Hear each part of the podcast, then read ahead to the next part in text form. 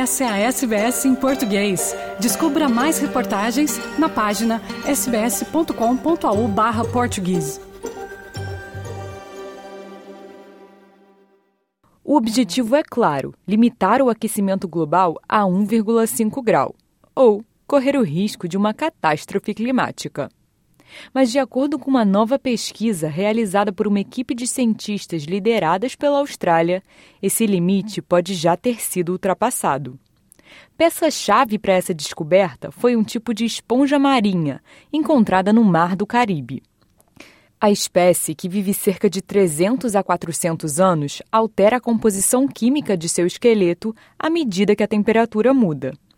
O líder da pesquisa, professor Malcolm McLough, diz que elas funcionam como um termômetro perfeito para o oceano. Because they live for so long, they grow in layers continually through time.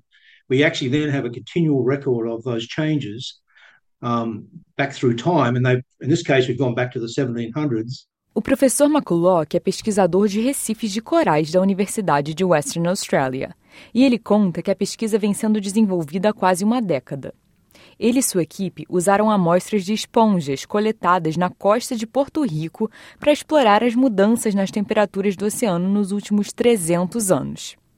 Ele diz que suas descobertas sugerem que as temperaturas globais já podem ter aumentado 1,5 grau desde o período pré-industrial e que a meta de manter o aquecimento abaixo de 2 graus pode ser ultrapassada até o final desta década. That uh, temperature we think was passed in 210 to around 210 212 from our record. Right now, um, in our, you know, we think it's 1.7 to 1.8. And so we're at least 0.2 to 0.3 degrees above the 1.5 kind of limit, if you like, uh, that's, or the target that's been that everyone knows about. You know. Limitar os aumentos de temperatura a 1,5 grau ou menos foi uma das principais metas do Acordo Climático de Paris em 2015.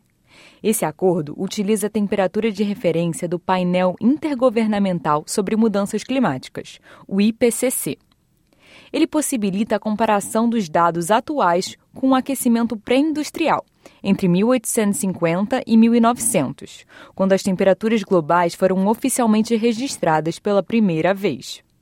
Mas os pesquisadores dizem que as esponjas marinhas podem fornecer registros ainda mais antigos, desde 1700. Utilizando elas como base, a estimativa é de que a Terra tenha aquecido cerca de 1,7 grau. Isso significa cerca de 0,5 grau a mais do que o valor do IPCC de 1,2 grau. Mas alguns cientistas do clima, que não estão envolvidos no estudo, dizem que as novas descobertas não significam que as metas atuais do Acordo de Paris tenham que ser restabelecidas. É o caso do professor Mark Howden, diretor do Instituto para o Clima, Energia e Soluções de Desastre da Australian National University. When we're making big policy decisions, we have to have a very good evidence base. So we'd want to uh, take this study and then add to it other studies to provide a more concrete base from which we need to change. Malte Malti-Mainshausen, da Universidade de Melbourne, é um dos principais autores do último relatório do IPCC. Ele diz que, abre aspas, um único novo registro palio ao largo da costa de Porto Rico é uma adição valiosa à grande evidência de aquecimento.